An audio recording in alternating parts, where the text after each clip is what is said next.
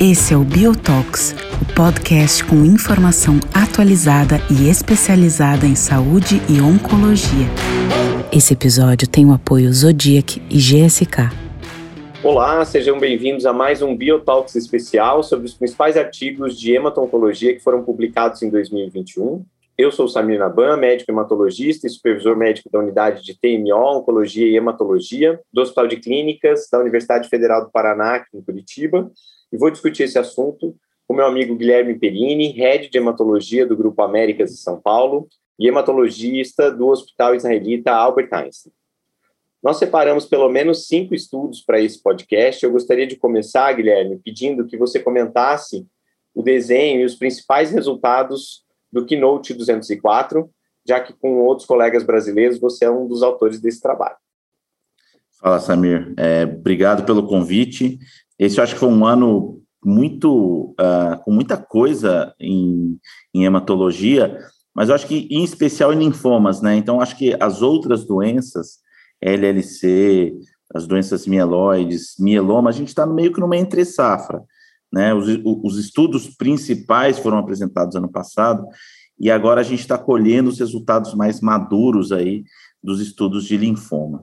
Né? E pra, acho que para começar, eu acho que esse é um estudo que muda a prática, né? Uh, que foi o Keynote 204. Então, pacientes com linfoma de Hodgkin acima de 18 anos, que tinham pelo menos uma linha prévia de terapia, uh, randomizados cabeça a cabeça para pembrolizumab ou brentuximab vedotin. A ideia era justamente comparar qual seria essa terapia uh, livre de quimioterapia uh, que sairia melhor no cenário do Hodgkin recaído refratário. Tá? Esse é um estudo que contou com uma presença maciça brasileira, né? Além de mim, tivemos uh, o pessoal do, Santa Marcelina, José Oliveira, Valéria Buqueri do, do ICESP, a Yara Gonçalves de Barretos e a Laura Fogliato de Porto Alegre. Justamente por quê? Porque na nossa população, infelizmente, a gente não tem disponível no SUS nem o brentuximab, ou não tinha na época, nem o pembrolizumab. Então, nós o grande parte dos, dos pacientes do estudo foram randomizados aqui no Brasil. Uh, então, é, é, um estudo que uh, mostra bem a, a nossa população. Tá? E na comparação cabeça a cabeça, esse é um estudo que recrutou relativamente rápido, é, mais ou menos 304 pacientes em dois anos, né? Você vê uma randomização bem rápida. Uh, o resultado final é que o pembrolizumab foi superior uh, ao brentuximab, né? E o endpoint primário era sobrevida livre de progressão, uh, isso, obviamente, visto por um comitê internacional cego, e teve uma diferença aí de sobrevida livre de progressão de 13,2 meses para o braço do pembro versus 8,3 meses com brentuximab. As coisas que eu acho interessante falar desse estudo é que o brentuximab ele se comportou bem como a gente esperava. Então, são os pacientes que atingem uma resposta, mas que tendem a perder essa resposta aí a partir do sexto uh, até uh, 12 meses, mais ou menos, tirando, obviamente, aqueles pacientes que mantêm essa resposta. Uh, e o pembrolizumab também teve mais ou menos um, a sua mesma seu uh, comportamento. Grande parte dos pacientes atingindo respostas parciais uh, e mantendo essa resposta mais tempo. Interessante falar desse desenho que para ter uma equivalência de tempo de exposição de droga, o, o brentuximab podia ser feito até até dois anos de terapia, que não é o que a gente costuma fazer, e obviamente isso vai ter impacto também um pouco no, na toxicidade, em especial na, na neuropatia periférica. Mas o que, saindo esse estudo positivo, o que fica, eu acho, de, de, de lição é, é que talvez Naquele cenário que você está pensando em monoterapia para o brentuximab, eu acho que o pembro se mostrou superior. Então, seja na recaída pós-transplante autólogo, esse é um estudo que podia entrar pacientes pós-autólogo ou antes do autólogo, mais ou menos 30% dos pacientes eram ah, só pós-autólogo, e aí isso pode causar alguma estranheza, mas a verdade é que grande parte dos pacientes uh, eram pacientes primariamente refratários, mais ou menos 45% dos pacientes. Então, o motivo deles não terem ido para transplante era justamente falta de controle de doença. Né? A gente está falando aqui, gente, de 2016, cinco anos atrás, em que a gente tinha menos é, aparato aí no cenário de linfoma de Hodgkin recaído refratário. Então, é um estudo que eu acho que muda a prática, eu acho que o Pembro sai vencedor dessa, dessa uh, briga cabeça a cabeça. Uh, obviamente, abrem mil outras perguntas, como que a gente vai transplantar esse paciente, se vai transplantar, se vai manter no Pembro, uh, pacientes em resposta completa, resposta parcial, mas eu acho que foi um estudo muito importante e que, na minha opinião, e é obviamente a opinião enviesada, muda um pouco a nossa prática. O que, que você achou do estudo, Samir? Como que você vê esses dados? uh, em relação ao tratamento dos pacientes com Hodgkin refratário. Acho importante você ter comentado assim algumas características é, da população desse estudo, Guilherme, porque esse é um assunto que a, a gente passou o ano discutindo, né? Então, é, como é que a gente aproveita a informação que o Keynote 204 trouxe para o manejo dos pacientes com linfoma de Hodgkin recaído ou refratário? Então, foram muitas discussões, eu acabo falando bastante de Hodgkin também, e, e eu acho que o mais importante é uma dessas características que você comentou sobre a população do estudo. Então, ter, ter clareza sobre quais foram os pacientes beneficiados, em qual comparação a gente está falando né, entre as duas drogas em monoterapia. É, talvez de todas essas discussões do ano, o que mais ficou foi, de fato, é, você entender se você vai utilizar a droga antes de fazer um transplante autólogo ou se você vai utilizar a droga depois de um transplante autólogo. A, a maior parte dessas discussões traz uma conclusão de que, conforme as aprovações do brentuximab avançaram nos últimos anos, a imensa maioria dos pacientes para os quais nós discutiríamos é, a comparação Brentux com pembrolizumab, em algum momento talvez já tivessem sido expostos ao mecanismo de ação do anticorpo monoclonal conjugado. Então, é muito provável mesmo que os pacientes, né, com uma fase mais avançada, é, na primeira linha, talvez tenham utilizado o protocolo Estelon com o Brentuximab AVD, ou que talvez tenham utilizado num primeiro resgate a combinação do Brentuximab com quimioterapia convencional, né, e eventualmente a discussão sobre o pembro isolado acaba ficando é, para um cenário posterior mas eu acho que o estudo trouxe a possibilidade da droga entrar no mercado brasileiro, que é muito importante, Sim, e a gente agora rapidamente está vendo é, as associações e os resgates com a combinação de quimioterapia, mesmo que em fase 2, em fase 2, a gente está vendo os resultados é, muito, muito impressionantes desse Sem mecanismo dúvida. de ação, né? Então, isso, isso com certeza fez uma mudança grande da prática, e eu acho que vale a pena a gente comentar, não tenho dúvida disso. Eu queria puxar um pouco a, a discussão para o meu lado em relação à parte do transplante. E, e isso, isso também aconteceu durante esse ano, apesar da gente não falar em detalhes sobre esse artigo.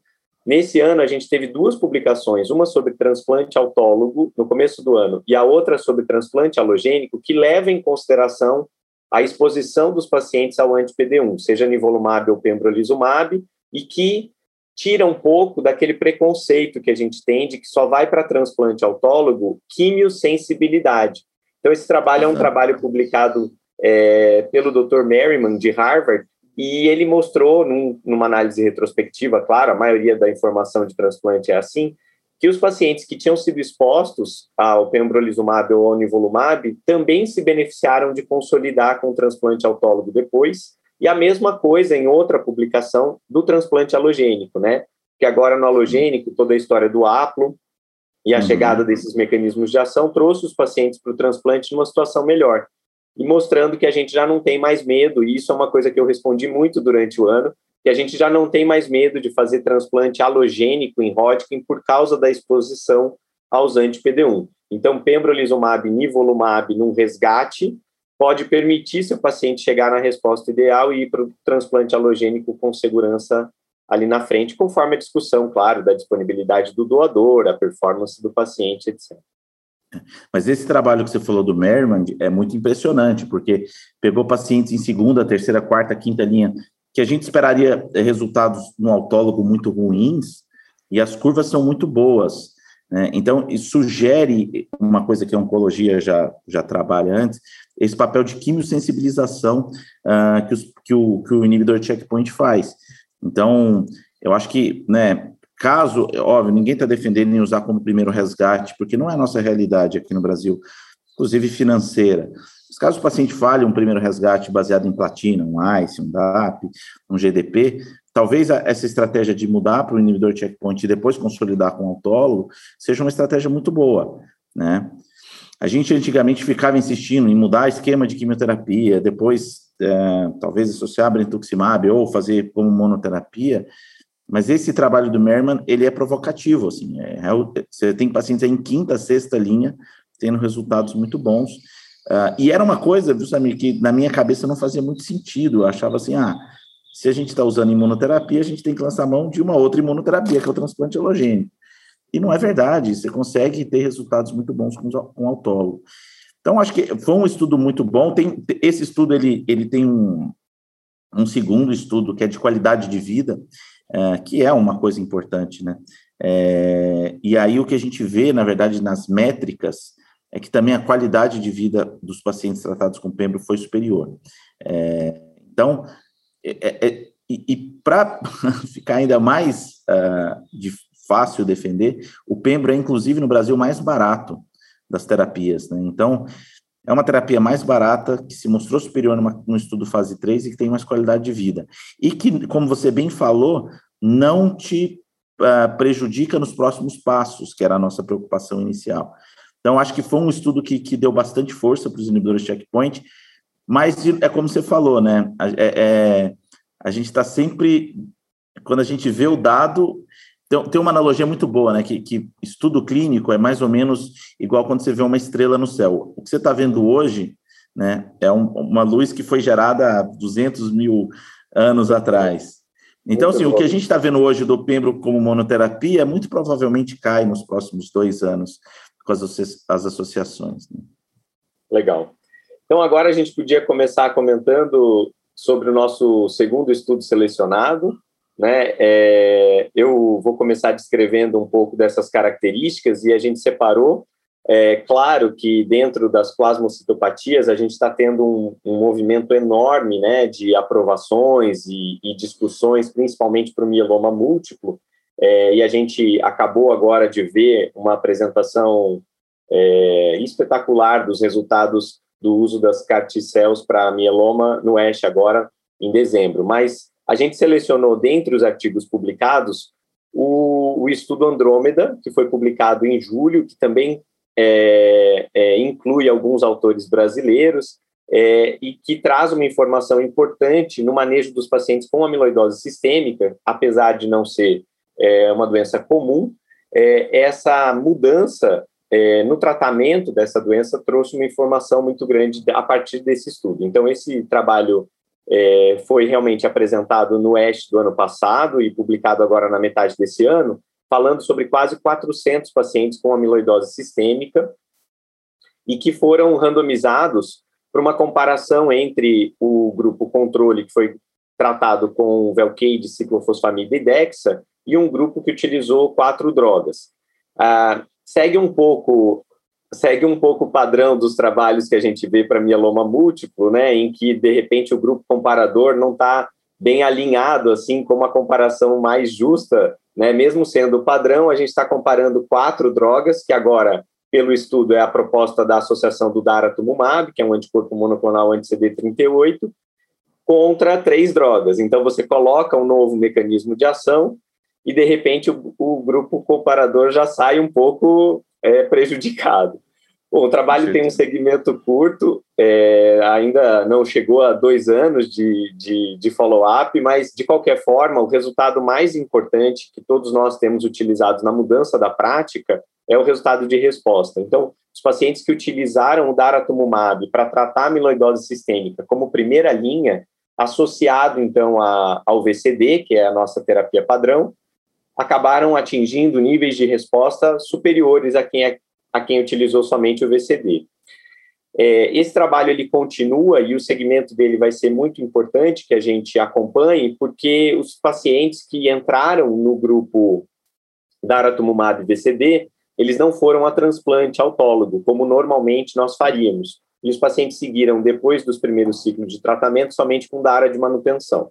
Então, lá na frente, a gente vai poder, talvez, aproveitar essa informação para entender se o transplante autólogo é realmente necessário na população com amiloidose sistêmica.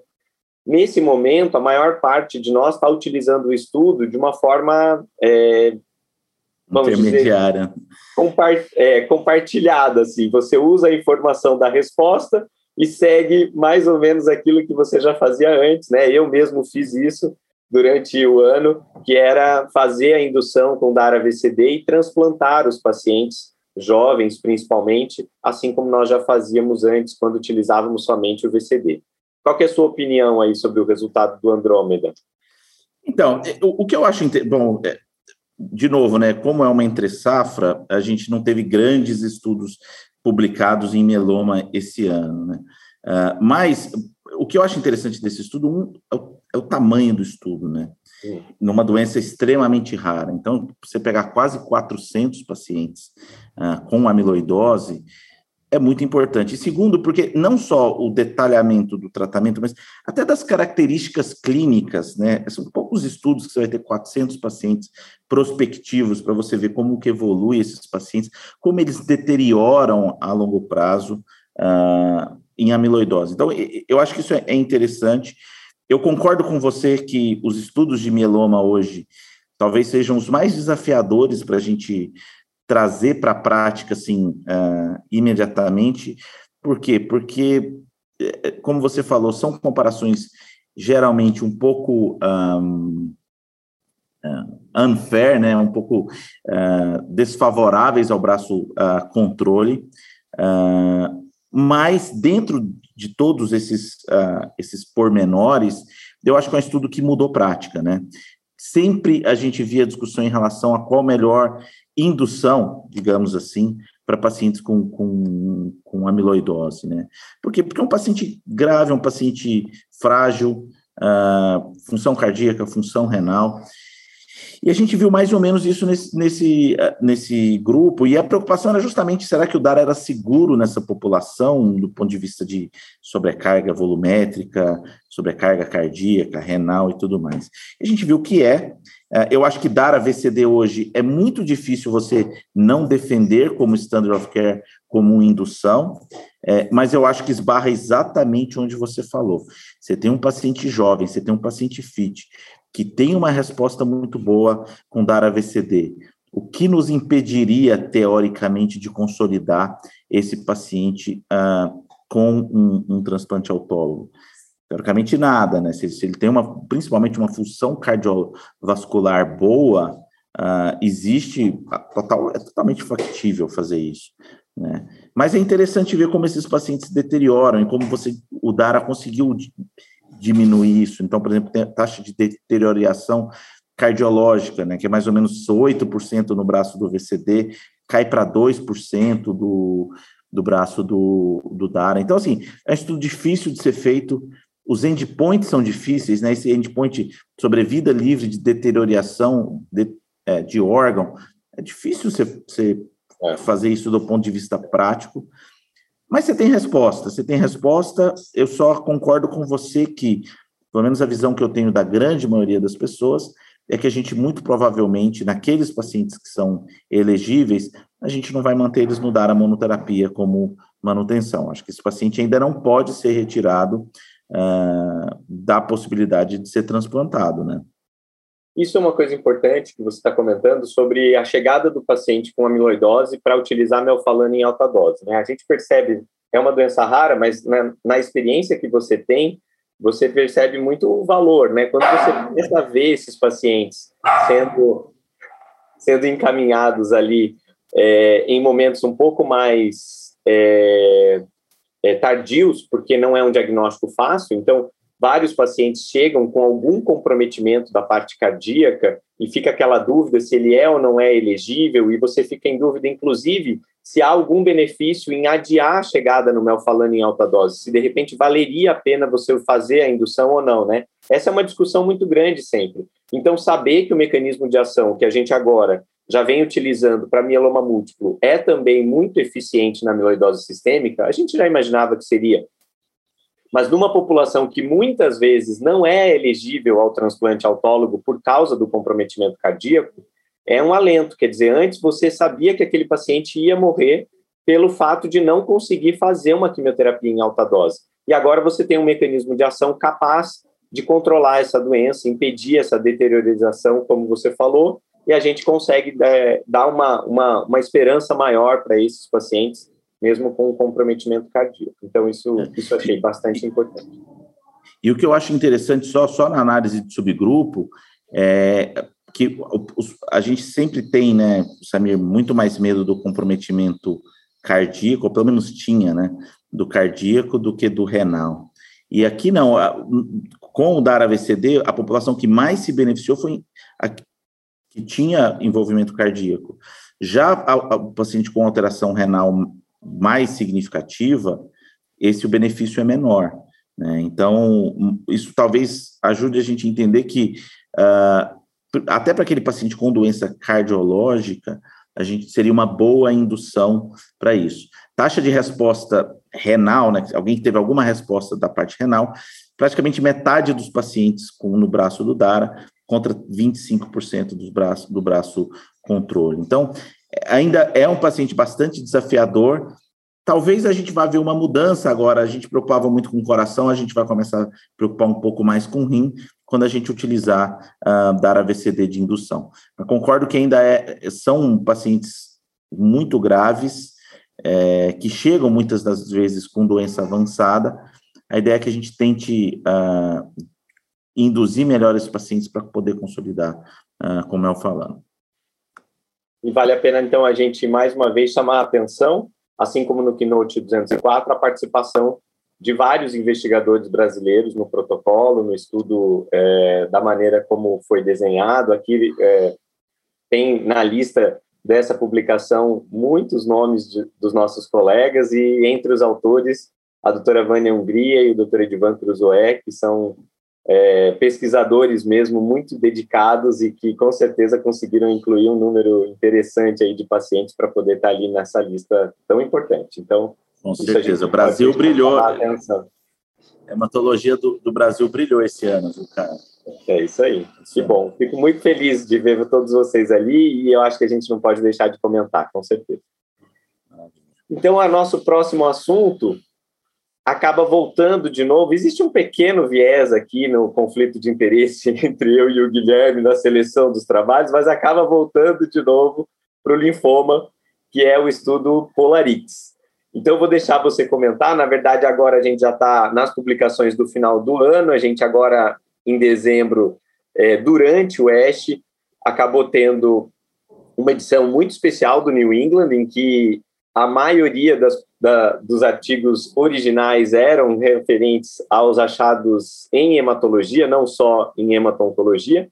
E nesse, nesse, nessa mesma edição, a gente tem três artigos que foram selecionados para a nossa discussão de hoje. O primeiro deles é o Polarix, falando sobre o tratamento de primeira linha dos pacientes com linfoma difuso de grandes células B. Então, Guilherme, gostaria que você comentasse um pouco sobre o estudo. É, esse não dá para deixar de fora, né? Eu até estava falando do New England, é uma brincadeira, né?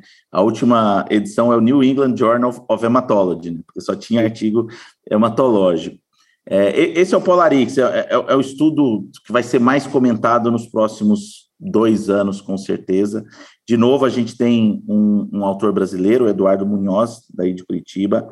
É, é, é, é o estudo que considerou a incorporação do polatuzumab ao R-CHOP, né, tirando a vincristina, o R-CHIP, uh, versus R-CHOP em pacientes com linfomas difusos uh, de grandes células do 18 a 80 anos. Tá? Seis ciclos de terapia para cada lado, mais dois cituximabs, herança daquela época antiga dos alemães que fazia esses uh, dois cituximabs a mais. Bom, é um estudo positivo, ponto. Tá? Foi apresentado como late breaking abstract. É um estudo positivo, um hazard ratio de 0,73 para sobrevida livre de progressão, 0,70 para sobrevida livre de eventos, uh, endpoint primário sendo sobrevida livre de progressão, mas, mas o benefício absoluto, é um, é um benefício relativamente pequeno, né, em torno de 70 e 6,5% de benefício para o braço do Polar Chip. E aí talvez venha a grande discussão, a gente está falando de incorporar uma, uma terapia muito mais cara, há um standard of care muito bem sedimentado, com benefício marginal, em torno de 7%. Óbvio que isso tem várias implicações, financeiras principalmente. Do ponto de vista de toxicidade, a notícia boa é que não teve uma diferença tão grande. A neuropatia do, do polatuzumab é meio que comparável à neuropatia da vincristina. Não é um estudo que tem diferença de sobrevida global. Uh, então, é um estudo positivo. Uh, eram pacientes de risco intermediário ou alto, e aí, agora, o que a gente vai passar nos próximos dois anos é vendo as várias visões, e é, isso é muito importante falar, não existe certo e errado aqui, mas é uma visão bem, bem uh, plural de como que isso vai mudar a nossa prática. Né? Se hoje eu faria polatuzumab para todo mundo, provavelmente não. Se a gente vai para análise de subgrupos, talvez tenha alguns subgrupos que se beneficiem um pouco mais.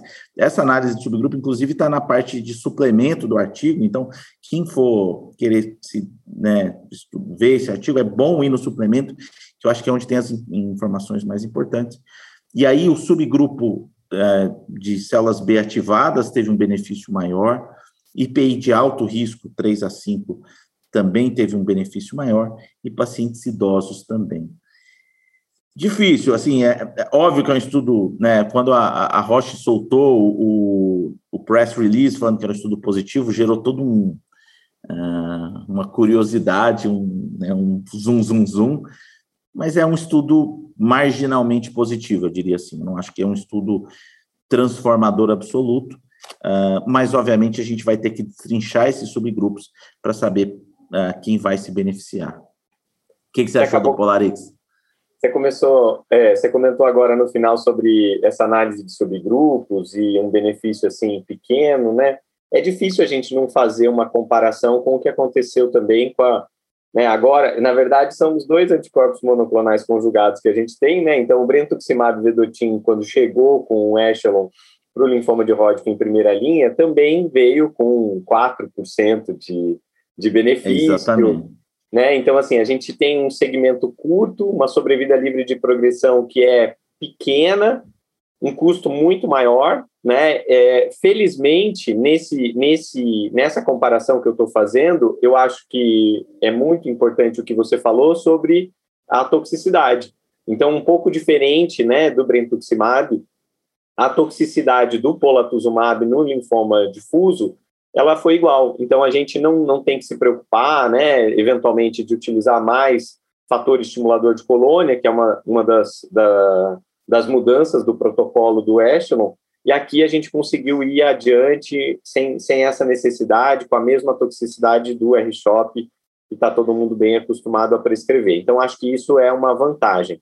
Mas, infelizmente, a parte financeira é, tem, que, tem que ser levado em consideração, já que esse é o nosso subtipo de linfoma mais comum, né? Então é a nossa prescrição mais frequente e não tem como ignorar é, esses valores. Então vamos ver como é que essa negociação vai acontecer para custo-efetividade. Com certeza o segmento vai nos ajudar a selecionar esses subgrupos que você comentou ali de alto risco e é, de célula B ativada, né?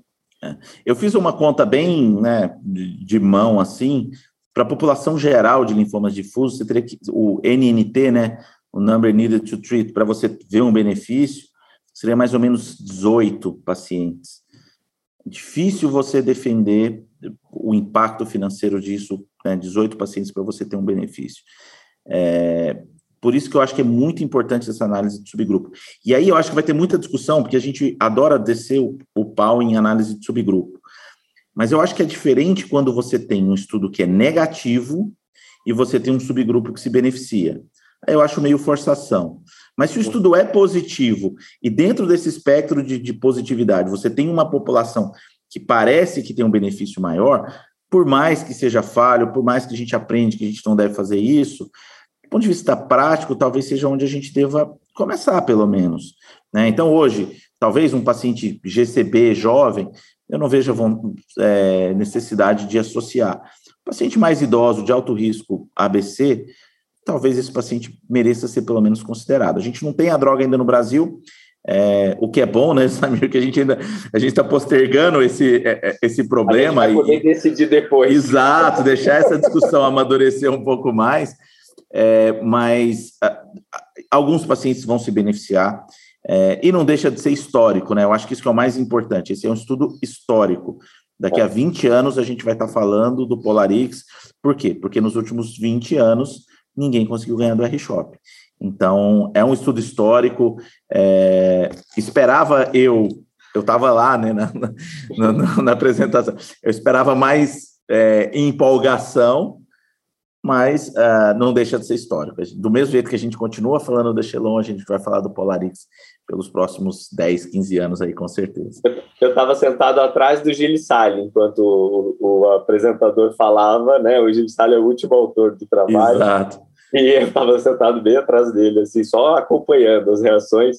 Eu também acho que é, deveria ter, né, realmente um entusiasmo maior, principalmente da parte do apresentador, que não aconteceu, mas de qualquer forma, eu acho que é importante manter a prudência, porque esse cenário também, né, é importante a gente falar sobre a sobrevida global do estudo, porque não teve diferença de sobrevida global, é uma doença curável, né? Então, quando a gente muda a primeira linha de uma doença curável, seria muito importante ter o benefício Exato. de sobrevida global. Mas e a aqui... chegada das carticels também para os linfomas que recaem, talvez é, mude um pouco né, essa, essa visão. Então, se você pensa a realidade de cada serviço, vamos pensar que você está no interior e você tem uma dificuldade de acesso a um transplante autólogo quando você vai resgatar os seus pacientes. A gente tem essa realidade no Brasil.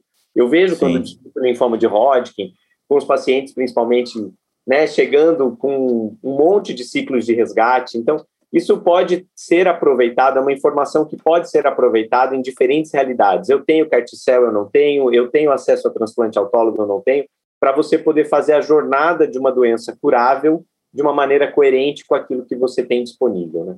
Sem dúvida. Mas vamos lá, eu acho que é, é, esse é o estudo, talvez, eu acho que, que é mais, ele vai ser mais destrinchado, é, e, e é, eu sempre falo assim, né? Eu tive do lado de cá com, com Keynote, né? Quando você vê o pessoal descendo o pau no, no, estudo, assim, você fala, caraca. E, assim, né? As pessoas vão, vão destrinchar esse estudo. Vai ter gente que vai descer o sarrafo, vai ter gente que vai usar imediatamente. Mas eu acho que essa é a graça, né? Eu acho que é, é essa é a graça, e é um cenário, como você falou, que tem muitas variáveis. Eu é. concordo com o que você falou que é isso, um estudo de, de, difuso em primeira linha, que em dois, três anos, quatro anos, não mostrar uma diferença de sobrevida global, ele vai perder muita força. Vai perder muita força. Né? E aí, o que talvez entre na equação, especialmente ainda nos Estados Unidos, no Brasil de uma maneira mais uh, tímida, é custo-efetividade. Será que o resgate com o CAR-T fica mais caro, e aí quanto que você consegue poupar de carti quando você faz o pola, enfim, é, é uma discussão uh, que vai continuar caminhando aí pelos próximos anos. É, e a gente já começou a falar da Carticel, porque não tem como evitar. É, os outros dois trabalhos que foram publicados nessa mesma edição histórica do New England é, foram os trabalhos falando sobre a utilização é, de dois é, de, de duas carticels diferentes, né? Então, a carticel da Kite e a carticel da Novartis. Os estudos que foram publicados foram o Zuma 7 e o Belinda, ambos para linfoma difuso de grandes células B, recaído e refratário, só que com desenhos completamente diferentes. Então, eu acho que é interessante a gente comentar os dois estudos em conjunto para que a gente possa entender por que, que os resultados foram tão diferentes, né, em relação ao que o estudo se propunha, é, a gente percebeu que o estudo Zuma 7 trouxe um resultado positivo é, se não me engano, é Axicel, o nome da célula, né? A gente nem uhum. se atreve a falar o nome inteiro, porque, pelo amor de Deus, a criatividade. Acicaptagene citoleucel. é, é um palavrão, é um palavrão. então vamos ficar só com Axicel e Tisacel para a gente poder uhum. comentar aqui o resultado. Então, esse resultado do Zuma 7, ele trouxe uma população que foi para terapia de resgate é, sem é, nenhuma necessidade de quimioterapia convencional antes. Então, os pacientes chegaram na utilização da célula CAR-T é, com mais agilidade. Né? Então, os pacientes foram randomizados em torno de 180 pacientes, né? e, e eles conseguiram nessa mediana de dois anos, que é muito importante para linfoma difuso de grandes células B, porque quando é de fato a, o momento em que esses pacientes recaem, mostrar uma sobrevida livre de progressão muito maior para aquele subgrupo que, ao invés de fazer o que nós consideramos hoje como terapia padrão, que é o resgate com quimioterapia convencional e um transplante autólogo, receber as células CAR-T de uma forma precoce. É importante falar que essa célula ela é uma anti-CD19, né? Então, as, as primeiras células que estavam comercialmente disponíveis nos Estados Unidos é, foram essas, e elas têm esse, essa forma é, de ligação no tumor e trazem é, a primeira informação. Então, esses dois estudos trazem a primeira informação de, de fase 3, né? Então, estávamos esperando muito. É, é óbvio que o mecanismo de ação das células CAR-T é, é algo extremamente inovador, promissor. A gente entende que abre um, um mundo novo né, no tratamento das doenças hematológicas, mas a gente precisa comparar em algum momento, e essa comparação foi extremamente vantajosa para o Zuma 7, mas não aconteceu no outro estudo, também publicado nessa mesma edição, que é o estudo Belinda, com uma célula que foi utilizada, aparentemente, eu não sei se é essa a sua impressão, Guilherme, de uma forma mais tardia. Então, os pacientes acabaram recebendo quimioterapias de resgate e depois disso acabaram sendo direcionados para randomização. Então, essa é a principal diferença entre os dois desenhos e foi provavelmente o que motivou um resultado positivo para Axicel e um resultado negativo para Tisacel é, e agora a gente vai ter que usar essa informação para tomar a nossa decisão quando isso acontecer, é, de termos a oportunidade de usar a Carticel aqui no Brasil. Eu vou parar de falar para não ficar muito cansativo, mas eu gostaria que você fizesse outros comentários sobre o que você percebeu nos desenhos. Então, Samir, esse estudo, eu acho que, uh, além, obviamente, de ser uma aula de como o estudo deve ser desenhado e como isso tem impacto na história da, da medicação, da terapia, é, chamou a atenção para um dado muito importante, que é uh, quão ruim esses pacientes vão com transplante autólogo. Eu acho que nem nos nossos piores sonhos, né, de quem faz transplante autólogo, você esperaria uma sobrevida livre de progressão dessa população de três meses. Cara, isso é praticamente o tempo que o paciente recupera do transplante. Né? E uh, o mais interessante é que em todos os estudos desse cenário, o Zuma, o Belinda, o, o Transcend, não, Trans, o outro que teve também, uh, o resultado é igual. Então, mostra que, vamos lá, né, o termo que a, a indústria farmacêutica mais ama é uma necessidade médica não atendida. Isso é verdade nesse cenário. Né? Uh, CAR-T chega muito forte, né? O resultado é quase três vezes mais, para oito meses no Zuma. Uh, o Belinda, como a gente estava falando, ele é um pouco mais permissivo no seu desenho, acabou não tendo uma diferença estatisticamente significativa. Mas a gente precisa resolver esse paciente. Tá? Uma, uma coisa, né, puxando, ainda não está publicado, mas foi apresentado, talvez os imunoconjugados ajudem bastante nisso. Né? Os imunoconjugados, não, os bispecíficos. O glofitamab, o mosunetuzumab, talvez como ponte para que esses pacientes cheguem no CAR-T. O que fica muito claro para mim é que a gente vai precisar de muita agilidade aqui. Né? Se eu não me engano, posso estar falando besteira, a mediana de tempo de infusão do Zuma é em torno de 25, 28 dias, e do Belinda é em torno de 50 dias. Isso fez muita diferença. Então, a gente vai precisar de agilidade, uh, terapias para ponte e, obviamente, é, entender que aqueles resultados iniciais com CAR-T em doenças refratárias acima de 60%, 70%, Isso, obviamente, é a realidade de estudo fase 2, que você seleciona melhor o paciente. Isso, quando vai para o estudo fase 3, a gente sabe que sempre vai perder um pouco de eficácia. A gente tem que adequar um pouco também a nossa expectativa. Tem uma terapia fenomenal, uh, que chega, como eu falei, num cenário de total necessidade não atendida, mas ainda tem muito desafio aí pela frente. É, isso, isso é uma coisa muito relevante para a gente poder mencionar a, a euforia, né, que, que vai embora quando você muda a fase do estudo. Então, o fase 2, né, e a gente passou aí mais ou menos uns cinco anos falando sobre quão extraordinário era utilizar a célula CAR-T, e de repente, quando a gente sai do fase 2 para o fase 3, a gente vê um pouco melhor a vida como ela é, né? E ainda dentro de um, de um mundo uma muito bolha, controlado, né? né? Dentro de uma Exato. bolha da pesquisa. Mas, de qualquer forma, eu acho que você mencionou a, a, a refratariedade, né? A primeira linha, e talvez seja a melhor maneira da gente começar a imaginar o que faremos com as carticéus quando chegarem no Brasil, né? Então, para um paciente primariamente refratário ao R-SHOP, parece que não há nenhuma dúvida, né, desse benefício. E uma outra Sim. marca que eu acho que o estudo, os dois estudos trouxeram é a recaída em um ano, né? A gente está acostumado a dividir essa recaída em dois anos para outras doenças, mas assim, a recaída em um ano também foi considerado como um paciente de pior prognóstico, em que talvez Sim. o benefício do transplante autólogo não seja superior ao benefício das células CAR-T.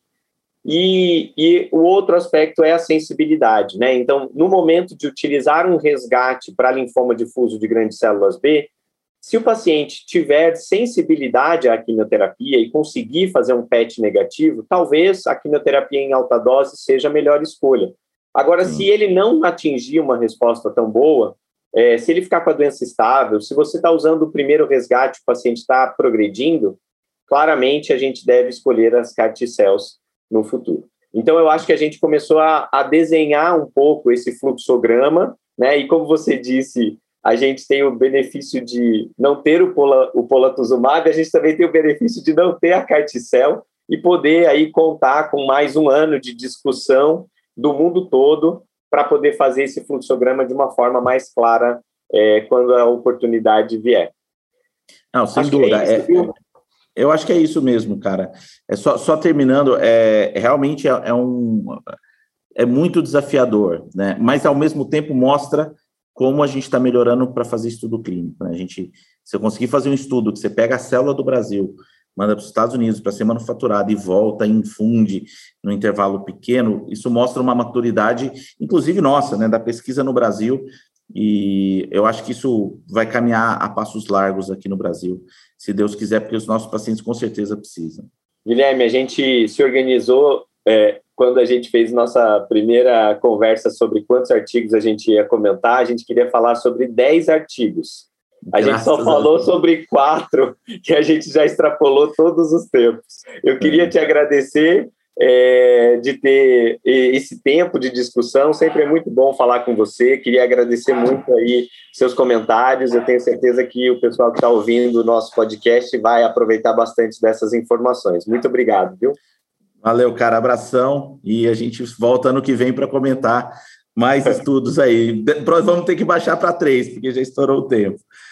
Valeu, galera. Valeu, tchau, um abraço. Tchau, tchau.